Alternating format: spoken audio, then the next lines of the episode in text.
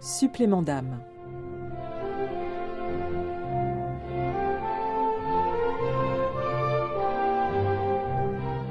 Les célébrations du 140e anniversaire de l'évangélisation du Congo prendront fin dimanche 4 juin avec une messe solennelle célébrée à Brazzaville par l'envoyé du pape, le cardinal Michael Czerny, préfet du Dicaster pour le service du développement humain intégral. Plusieurs étapes ont balisé cet anniversaire et le temps des bilans arrive pour évaluer le chemin parcouru dans les différents secteurs comme celui de la spiritualité, de l'éducation ou encore de la santé. Comme bilan, ça peut faire drôle, mais c'est ça parce que nous avons le devoir de reconnaissance envers le Très-Haut. Euh, c'est d'abord de nous asseoir et, de, et puis de rendre grâce. Rendre grâce à Dieu. Pour Vox Mundi, c'est Monseigneur Bienvenu Manimaka, archevêque de Brazzaville, qui dresse ce bilan. Nous voulons remercier Dieu et c'est ce que nous faisons depuis euh, voilà toute cette année qui a été déclarée bilan euh, plutôt année jubilaire. Remercier Dieu avec tout le peuple de Dieu pour les missionnaires et toutes les personnes qui ont rendu possible ce projet qui vient de Dieu lui-même.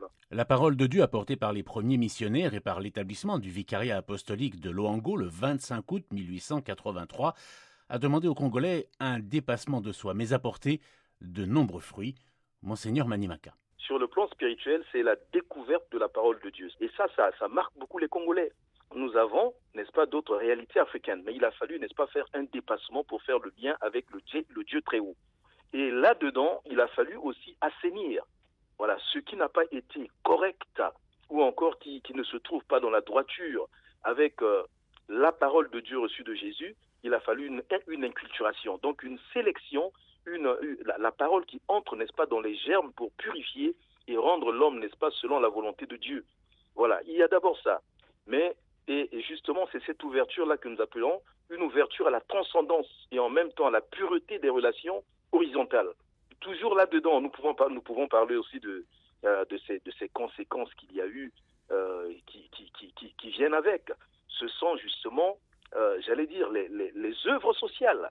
Les œuvres sociales, ça a marqué les gens. Mais la crème du pays sort d'où? C'est le fruit de l'évangélisation, j'allais dire, à travers les écoles qui ont été construites. Les écoles qui ont été construites, les œuvres sociales, il y a aussi les centres de santé, et ainsi de suite. Oui, mais, mais l'Église est très présente. Et je vais vous dire aussi que pendant les moments difficiles que le Congo-Brazzaville a, a connus, mais c'est surtout la Caritas, la Caritas, euh, euh, la Caritas que vous connaissez comme œuvre sociale de l'Église catholique, j'allais dire la branche caritative, la branche de l'amour de Dieu, c'est cette Caritas qui est restée présente euh, près de ceux qui souffraient, près des pauvres, près de près près près près des victimes.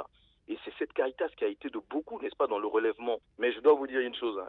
faisons très attention parce que dans les années 67 à 90, eh bien, cet élan a été mis à mal par le marxisme-léninisme. Et Dieu merci, avec euh, les années, à la fin des années 90, avec la conférence, n'est-ce pas, nationale, euh, la porte, j'allais dire, un nouveau souffle apporté par cette conférence a réouvert les portes des œuvres catholiques. Et cela a donné effectivement une, une, nouvelle impulsion. En faisant le bilan de ces 140 ans d'évangélisation de son pays, l'archevêque de Brazzaville retrace également les difficultés rencontrées, les erreurs commises. Il fait un examen de conscience et invite à beaucoup d'humilité. Soyons humbles.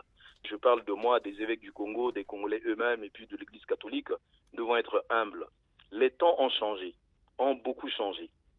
Hein, et puis, ces temps deviennent aussi très, très exigeants avec, j'allais dire, les nouvelles mentalités qui deviennent une véritable guérilla spirituelle, j'allais dire. Des spiritualités tous azimuts qui déstabilisent la foi de bon nombre de catholiques.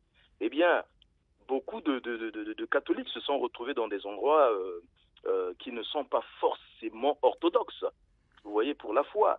Mais pour quelles raisons J'allais dire, ce sont aussi nos échecs, n'est-ce pas, de missionnaires. Ce sont nos échecs de prêtres, d'évêques et ainsi de suite nous avons loupé quelque part. Voilà pourquoi il y a beaucoup, j'allais dire, de malfaçons, j'allais dire de déviations, de distorsions. Et l'on ne peut pas dire qu'on a toujours été euh, fidèle. Donc nous devons savoir que euh, fidélité, oui, parce que c'est Jésus qui est fidèle et qui entraîne, n'est-ce pas, quelques héros avec lui, et c'est vrai, parce que l'Église est sainte, par sa tête et par quelques membres qui s'accrochent, mais elle est aussi pécheresse et nous en connaissons aussi, euh, nous, nous en récoltons aussi les mauvais fruits. C'est l'occasion, n'est-ce pas, de nous ressaisir pour un rebondissement. Voilà.